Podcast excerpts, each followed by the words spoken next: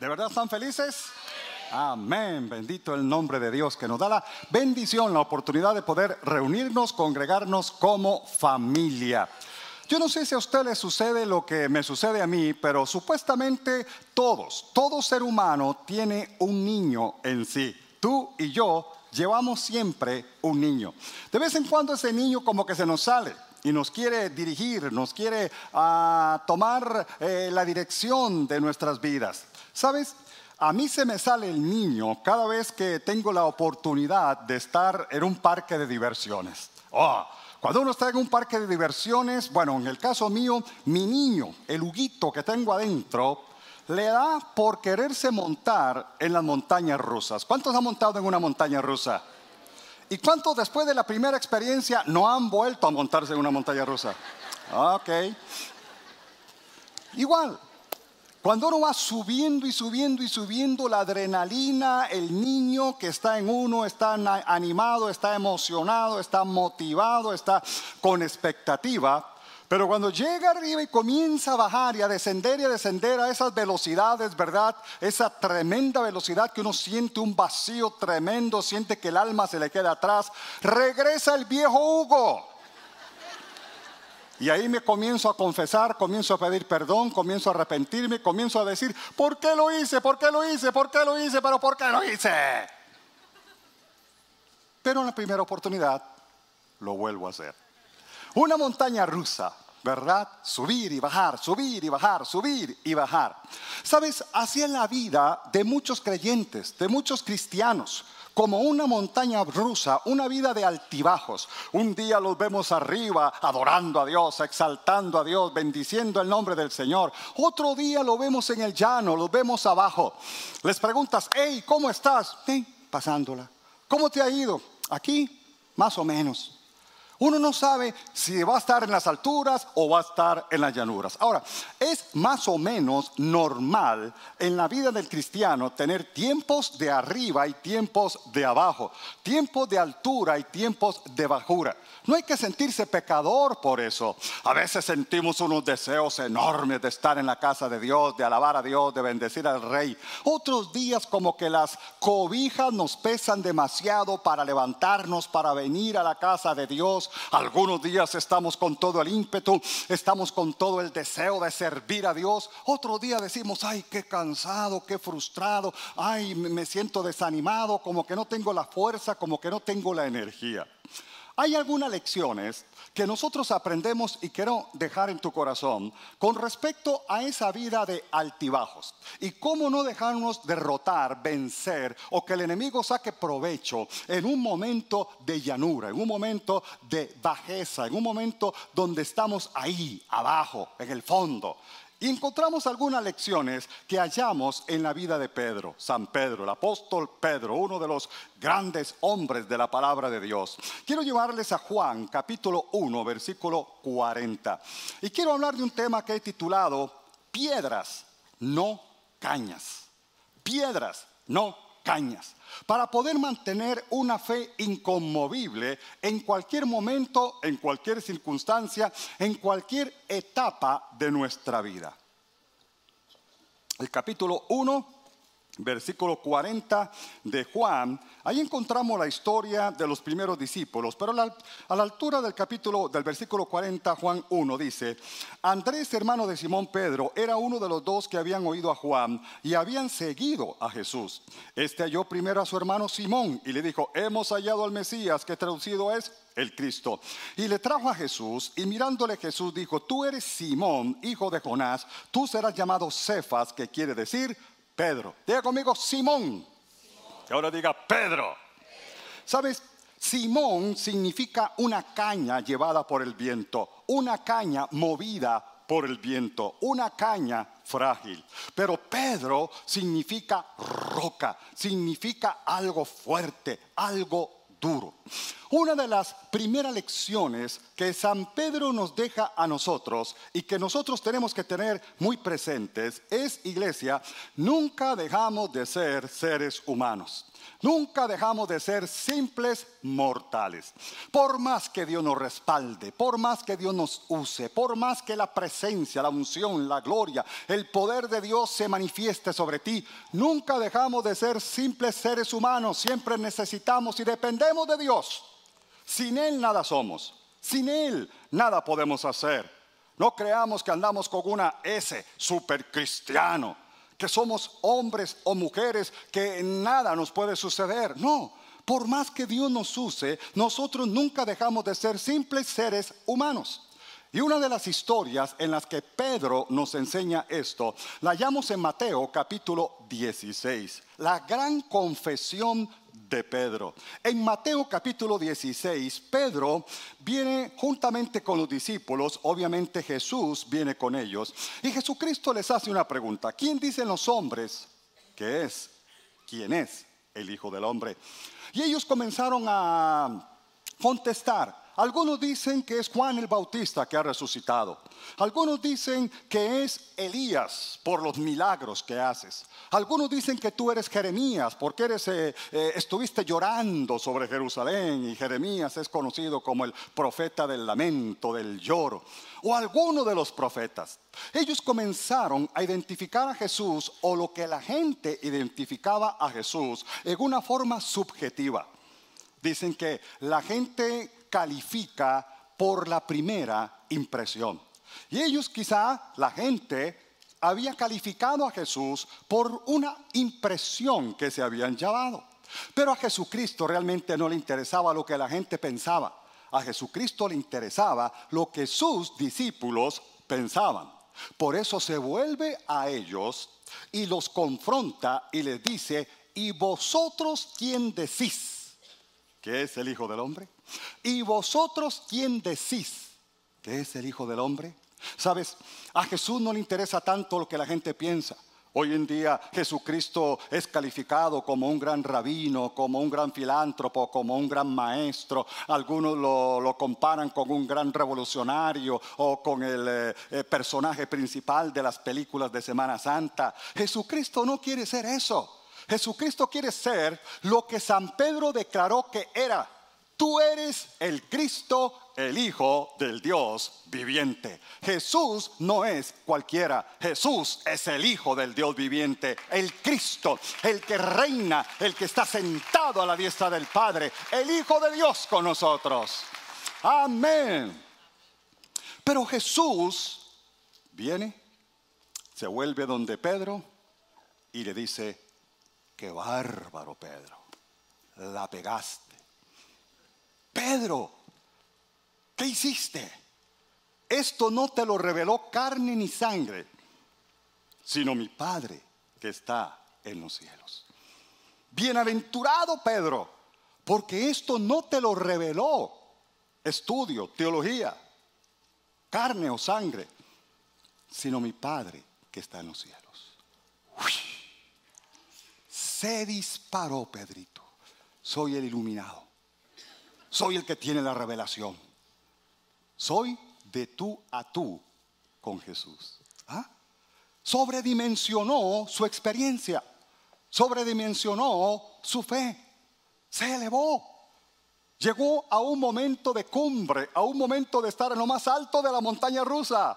No te lo reveló carne ni sangre, sino mi Padre que está en los cielos.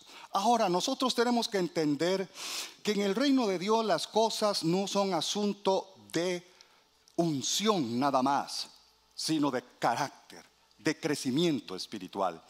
Hemos dicho muchas veces que la unción puede abrirnos grandes puertas, pero nuestro carácter nos puede cerrar esas grandes puertas si no tenemos la madurez espiritual para manejar ciertas circunstancias. Porque si vamos de nuevo a este capítulo 16 de Mateo, cuando Jesús en el versículo 17 le dice, esto no te lo reveló carne ni sangre, Pedro se elevó tan alto, tan alto, tan alto, que en el versículo 22 y 23, Pedro se le acerca Pedro viene donde Jesús y le dice, mira, de tú a tú, ¿verdad? Tú y yo que tenemos revelación. Tú y yo que somos, ¿verdad? De los mismos. Porque Jesús comenzó a decir que le era necesario padecer, le era necesario morir y le era necesario resucitar. Cuando Pedro oyó eso, se acerca donde Jesús y le dice, no, Señor, no te dejes matar. No es posible que te puedan matar. No, Jesús, yo no estoy de acuerdo. Que nada de esto te acontezca. No, Jesús. Y se vuelve Jesús. ¿Y qué le dice? Apártate de mí, Pedrito querido. ¿Cómo le dijo? Satanás. Apártate de mí, Satanás. ¿Te imaginas que le cambien el nombre a uno de repente de esa forma? Que tú entres por una de estas puertas y bienvenido Satanás, hermano Satanás, siéntese. ¿Mm? De la cumbre, no te lo reveló carne ni sangre, sino mi Padre.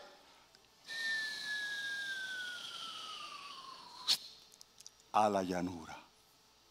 De sentirse el ungido, el revelado de Dios, a que lo llamen Satanás a que lo llamen Satanás. ¿Por qué? Porque él tenía unción, sí, tenía revelación, pero no tenía la madurez espiritual para manejar esa circunstancia. Por lo tanto, mi amado, si tú quieres ser una generación de carácter, si tú quieres ser un creyente victorioso, si tú quieres ir de gloria en gloria, de victoria en victoria, tienes que aprender a crecer espiritualmente. No podemos quedarnos como niños espirituales. Hay gente que dice, pastor, yo tengo 40 años de venir a la iglesia. No, no, no, no, no es que tienen 40 años de estar creciendo, tienen tal vez el primer año repetido 40 veces. Ese es el problema de mucha gente, que no crecen, no crecen, no crecen.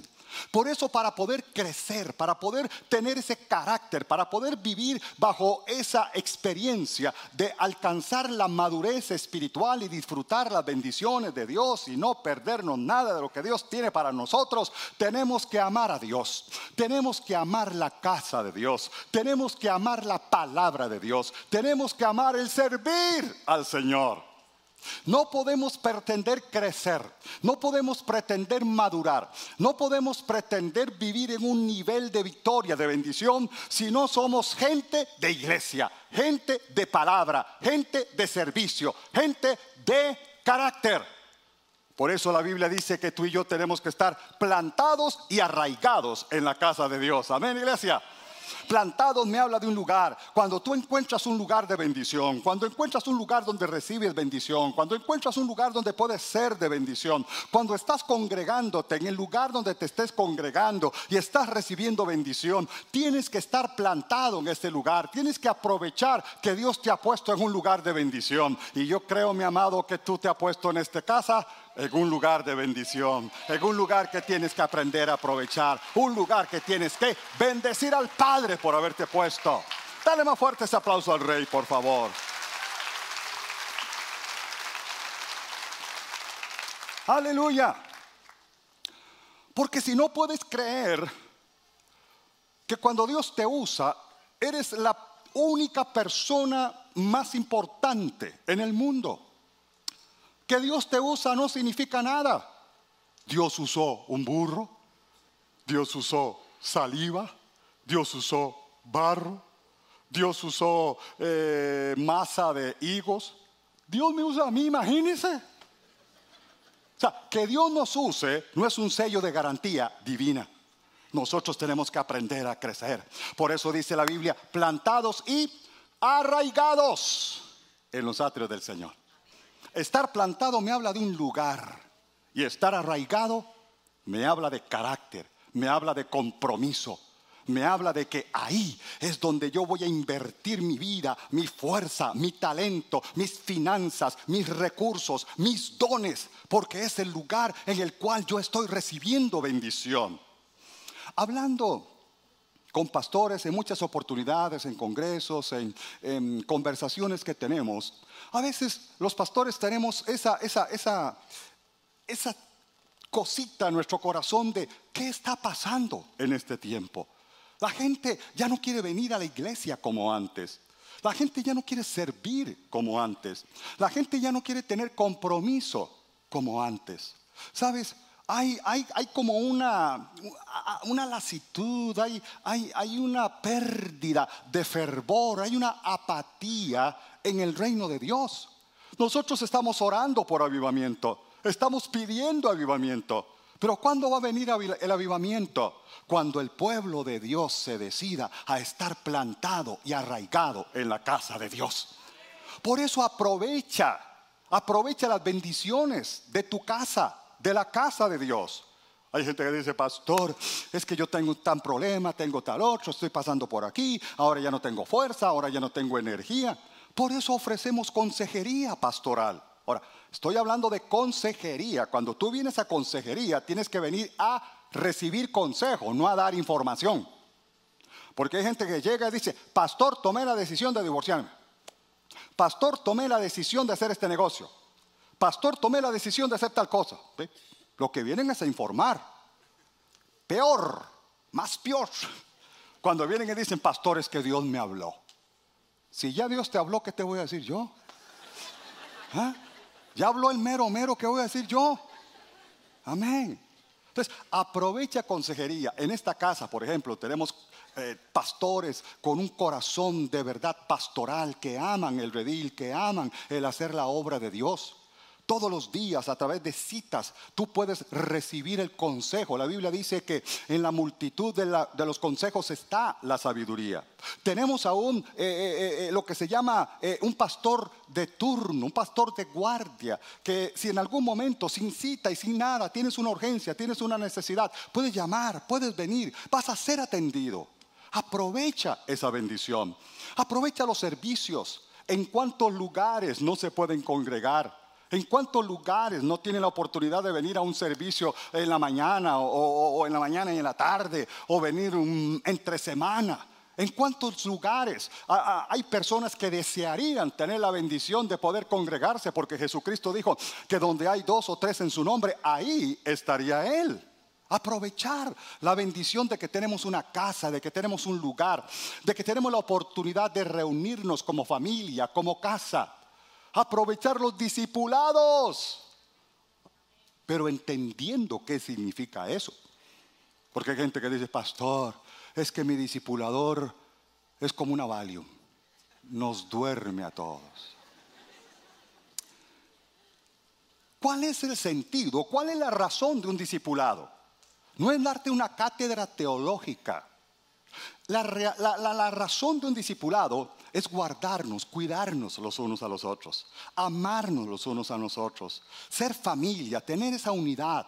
Hay gente que dice, pastor, es que las enseñanzas son eh, muy livianas, las enseñanzas no son profundas, no son teológicas. Mira, si tú quieres palabras, si tú quieres profundizar, para eso está la casa de Dios, para eso tenemos tres cultos los domingos, para eso está el martes entre semana, para eso está el centro de desarrollo ministerial, para eso hay tantas oportunidades que Dios te da para que puedas crecer. Pero aprovecha el ser familia, aprovecha la bendición de ser parte de un discipulado, servir a Dios y recibir la bendición de estar bajo la cobertura y la protección de gente que te ama. Amén, iglesia. Bendices el nombre del Rey. Aleluya.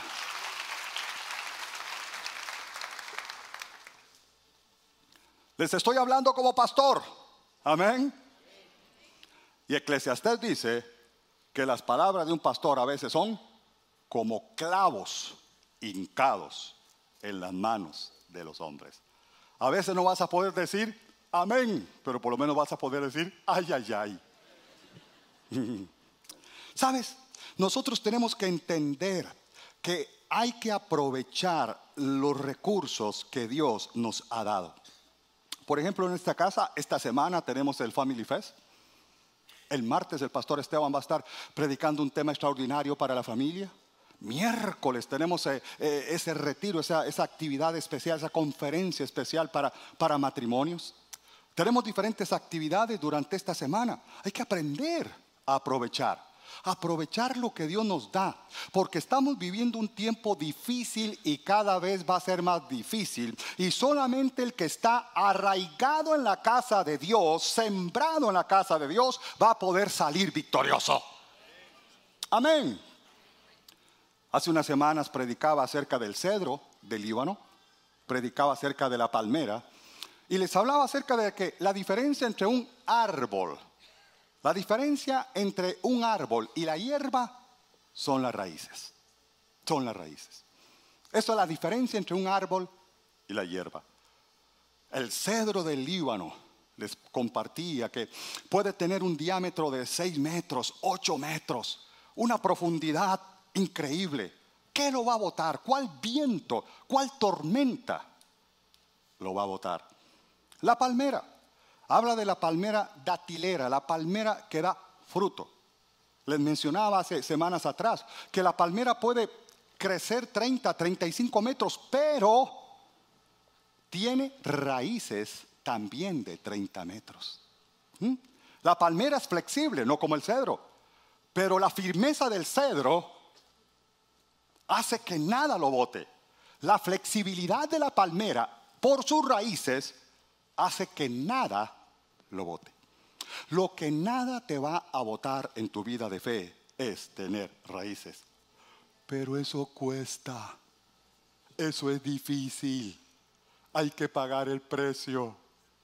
Pastores, que ahora es tan difícil venir a la iglesia.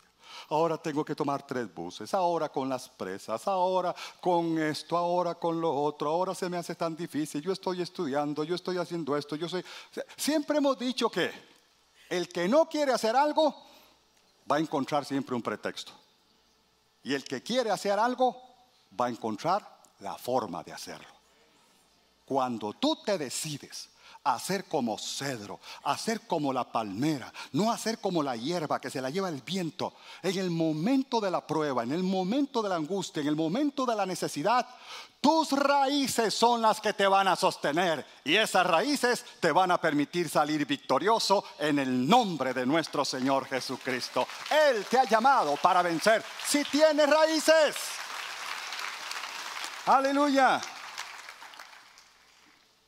Porque vamos a necesitar eso en los tiempos que vienen, como iglesia, como casa. Tengo ya casi 43 años de haber conocido a Cristo como mi Señor y Salvador personal, 40 años de, ser pastor, de estar escuchando la palabra, de estar eh, plantado, de estar arraigado. Yo entiendo la importancia de congregarse, entiendo la importancia de estar bajo cobertura, entiendo la importancia de las raíces. Y en este tiempo que tengo 43 años de estar echando raíces, aunque me digan que las finanzas esto, aunque me digan que eh, las entidades públicas esto, aunque me digan que viene catástrofe, aunque me digan que vienen momentos difíciles, aunque me digan que no hay para acá, aunque me digan que no hay para allá, yo le sigo creyendo a Dios que veremos un milagro, veremos los cielos abiertos, veremos la gloria de Dios, porque Él nos ha dado una palabra de cosecha y de victoria. Amén, iglesia.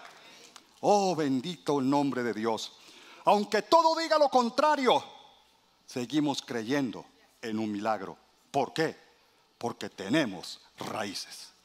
No cualquier viento nos va a llevar como si fuéramos hierba. Somos árboles, somos palmeras. Número uno, aprendió que nunca dejamos de ser seres humanos. Número dos, aprendamos a pesar nuestras acciones, a poner en la balanza nuestras acciones. ¿Qué hacemos y por qué lo hacemos? Hemos dicho en algunas oportunidades que Pedro tenía la boca más rápida de toda Palestina. Siempre se andaba metiendo en problemas. Pedro hablaba más rápido de lo que pensaba. Pedro hablaba más rápido de, lo que podía razonar. Y eso lo metía en cada problema increíble. Por ejemplo, en el capítulo 14 de Mateo, vemos la historia donde Jesús viene caminando sobre las aguas y los discípulos están en la barca. Era la noche. Y en medio de la oscuridad, Jesús viene caminando sobre las aguas. Los discípulos que estaban en la barca comenzaron a gritar, ¡un fantasma! ¡Auxilio! Y Jesús les dice, no tengan temor, soy yo. Y la boca más rápida de Palestina, Pedrito, dijo, Maestro, si eres tú, manda que yo vaya a ti sobre las aguas. ¿Y qué le dijo Jesús? Ay, no, Pedrito, no, se te mojan las tenis. Ay, no, Pedrito, no, no, no, no, vas y te hundes. ¿Qué le dijo Jesús? Hey, venga, venga. Ahora, Pedro caminó. Yo no sé si caminó tres pasos, cuatro pasos, cinco pasos, pero por lo menos caminó más de lo que yo he caminado sobre las aguas. Yo no paso del primero. Dice la Biblia que Pedro comenzó a caminar sobre las aguas y de un momento a otro quitó su mirada de Jesús y comenzó a mirar el viento, las olas, comenzó a mirar la tormenta y tuvo temor. Y dice la Biblia que cuando tuvo temor, porque le quitó sus ojos, su mirada a Jesús, comenzó a hundirse. Y comenzó a gritar, Señor, ten misericordia de mí, Señor, me ahogo, me ahogo, me ahogo. ¿Y qué hizo Jesús? Qué rico para que aprenda. Voy a dejar que traiga un poco de agua para que aprenda a no tener miedo, a tener fe. No. Dice Jesús que al instante, dice la Biblia que al instante Jesús extendió la mano y lo sacó del agua. Amén. Lo sacó del agua. Lo sacó del problema en el que la boca lo había metido. ¿Cuántas veces no conectamos la boca con el cerebro o el cerebro con la boca? ¿Cuántas veces nos metemos en problemas por lo que hacemos? ¿Cuántas veces nos metemos en problemas por lo que decimos? Y tal vez hoy tú me puedes decir, pastor, pero yo estoy en un problema en mi matrimonio por mi culpa, por mi culpa, por mi gran culpa. Pastor, el problema que yo tengo en mi negocio, yo me lo busqué. Pastor, el problema que yo tengo con, con mi liderazgo es por culpa mía. Pastor, el problema que yo tengo en mi matrimonio, yo mismo lo provoqué. Es cierto. Puede ser que hoy estés experimentando el producto, el resultado de tus errores o de tus horrores. Pero pese a que hayamos cometido un error, Dios es un Dios de misericordia. En Él siempre hallaremos oportuno socorro. Él siempre nos sacará del pozo de la desesperación. Aleluya. Ahora, no solamente tenemos que pesar nuestras acciones, saber cuándo hablar, qué hablar, qué decidir, cómo decidir, sino también tenemos que aprender a conocernos a nosotros mismos. Ahora, cuando Pedro caminó sobre las aguas, ¿qué pasó? Despegó otra vez. Mírenme, observenme, Estoy caminando sobre las aguas. ¿Cómo se sintió? ¿Ah? Estoy caminando sobre las aguas. Y los otros discípulos, uy, qué bárbaro. Ah, otra vez Pedro, ¿qué? Se disparó a las alturas. Pero cuando tuvo temor, ¿qué pasó? Volvió a caer, volvió a descender a la llanura. Otra vez los altibajos de Pedro. Pero ya que estamos hablando tan mal de Pedro, y sigamos hablando mal de Pedro. Hay otra historia en capítulo 22 del Evangelio según San Lucas, donde Jesús le da una noticia a Pedro y le dice, Simón, Satanás os ha pedido para zarandearos. Os digo que en esta noche me vas a, a negar tres veces. Y cuando vemos en ese capítulo 22, el versículo 33, Pedro le dice, Señor, dispuesto estoy a ir contigo, no solo a la cárcel, sino también a la muerte. Jamás te dejaré. Esos, tal vez sí. Esos otros, de seguro que te van a dejar. Cuenta conmigo, Señor. Jamás te dejaré. Estoy dispuesto a ir a la cárcel y a morir contigo. ¿Qué dijeron los otros discípulos? ¡Wow! ¡Qué bárbaro! ¿Qué pasó con Pedro? Otra vez para arriba. Soy el valiente. soy el valiente, soy super Pedro, soy el atrevido, soy el que estoy dispuesto a morir por mi maestro. ¿Y qué pasó unas horitas después? Se estaba cumpliendo lo que Jesús dijo y negó a Jesús tres veces. Me parte el alma, me toca el corazón en ese capítulo 22, el versículo 61, porque cuando el gallo, no fue ni que le cantó la gallina, le cantó el gallo, cuando el gallo cantó la tercera vez, porque Pedro lo negó, perdón, cuando Pedro lo negó por tercera vez y el gallo cantó, dice versículo 61, entonces vuelto el Señor miró a Pedro, Pedro se acordó de la palabra del Señor que le había dicho, antes que el gallo cante, me negarás tres veces. Y dice la Biblia que salió y lloró amargamente. Digo que me parte el corazón el versículo 61, porque cuando el gallo cantó, dice, vuelto el Señor, miró a Pedro. ¿Qué pudo haber sentido Pedro en ese momento? Miradas que matan, miradas que hablan. Jesús no necesitó decirte, te lo dije. Jesús nada más lo volvió a ver y Pedro se acordó. ¿Y qué pasó? El imbatible, el que estaba dispuesto a morir, el que estaba en la cumbre de la montaña rusa, otra vez volvió a caer. Salió llorando amargamente. Pedro sobredimensionó su fe. Y no era falta de amor. Pedro tenía compromiso, Pedro tenía amor. De hecho, la Biblia dice que cuando Jesucristo fue capturado y vino eh, una turba para capturar al maestro, dice la palabra de Dios que Pedro sacó la espada y flum, le cortó la oreja a un hombre llamado Malco. Pedro, ¿qué hiciste? Le cortaste la oreja. No, lo que le quería cortar era la cabeza entera, pero se me corrió. O sea, no era falta de amor. Pedro tenía amor, pero no tenía la fuerza, la valía en ese momento. No tenía el coraje en ese momento para mantener lo que había dicho. Si tengo que ir a la cárcel, voy a la cárcel. Si tengo que morir, voy a morir. Necesitamos conocernos a nosotros mismos.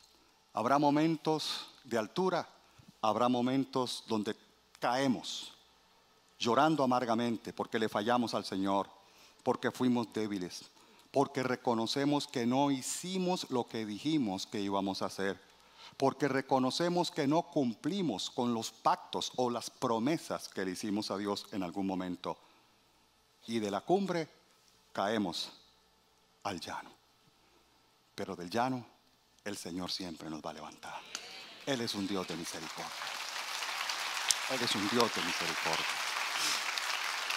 Aleluya. Por eso la tercera lección que aprende Pedro es, esperemos siempre la misericordia divina. Jesús fue tomado preso, fue crucificado, fue sepultado y el día domingo, el primer día de la semana, en la mañana, tres mujeres llegaron al sepulcro a buscar a Jesús para ungir el cuerpo del maestro. Se acostumbraba a hacer eso. Cuando llegaron al sepulcro, no encontraron a Jesús. Dice la Biblia que había eh, un joven, había una persona sentado a la derecha de donde debería de estar el maestro. Y le preguntaron, ¿quién eres tú? Él les dijo, ¿qué andáis haciendo vosotros aquí? Buscando a Jesús. Él no está aquí, ha resucitado. Y les dejó un mensaje. Les dejó un mensaje, dice Marcos 16, versículo 7.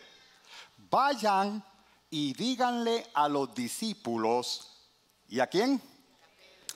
¿Y a quién? ¿Te imaginas qué pudo haber sentido Pedro cuando oyó que Jesús le nombró? El Señor nunca nos desecha.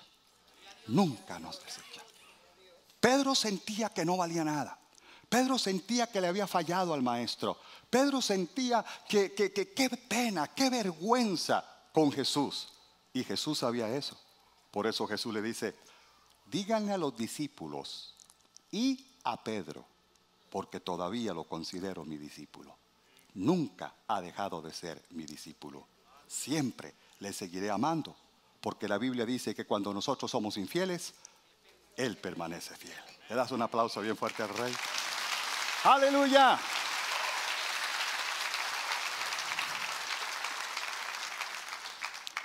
Y en el capítulo 21 de Juan, Jesús aparece en escena de nuevo días después de haber resucitado.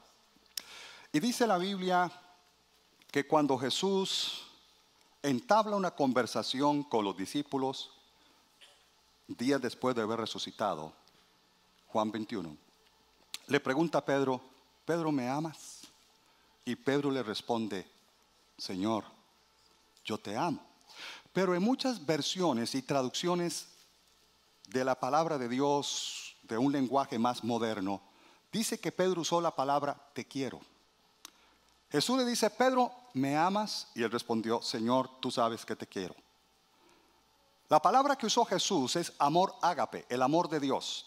La palabra que usó Pedro es amor filial, filos, el amor entre amigos, entre personas, entre familia.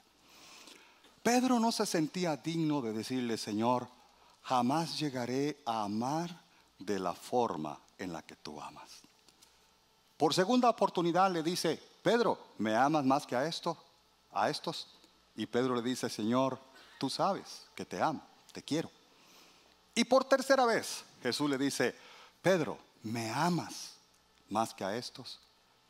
Y dice que Pedro se sintió triste y le dijo, tú lo sabes todo, tú sabes que te amo, pero usando la palabra, te quiero, te quiero. No se sentía digno de decir, te amo con la misma calidad con la que tú me amas. No se sentía digno. Pero Jesús le dio una oportunidad. ¿Cuántas veces negó Pedro a Jesús? Tres.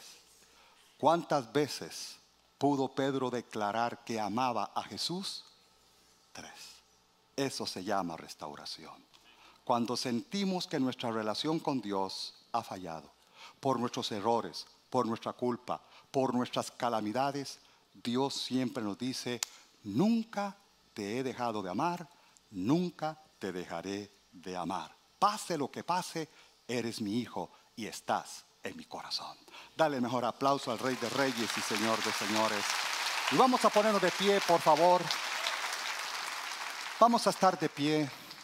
Y mientras comenzamos a adorar al Señor, yo quiero pedir al equipo de administración, tomemos unos pocos minutos para orar por aquellas personas que creen que le han fallado a Dios o que creen que han hecho algo que Dios los ha descartado, que ya Dios los ha desechado o que sienten o que piensan que están en un momento de llanura, en un momento donde no van a poder salir. Tal vez tú te sientes en las alturas de la montaña rusa, gloria a Dios, pero tal vez hoy te estás sintiendo en la llanura, abajo. Sientes eso en, tu estómago, ese vacío en tu estómago. Eh, no siento la presencia de Dios como antes, no siento que estoy sirviendo como antes, no siento que estoy haciendo lo que antes estaba haciendo, o simplemente estás enfermo, estás pasando por un momento difícil, no queremos que te vayas de aquí sin que seas tocado por la mano de Dios. Aunque hayamos fallado, Él no nos va a fallar. Y el toque de Dios está para bendecir tu vida. Así que adoramos al Rey, el altar está abierto, ven y aprovecha este momento para que el Señor...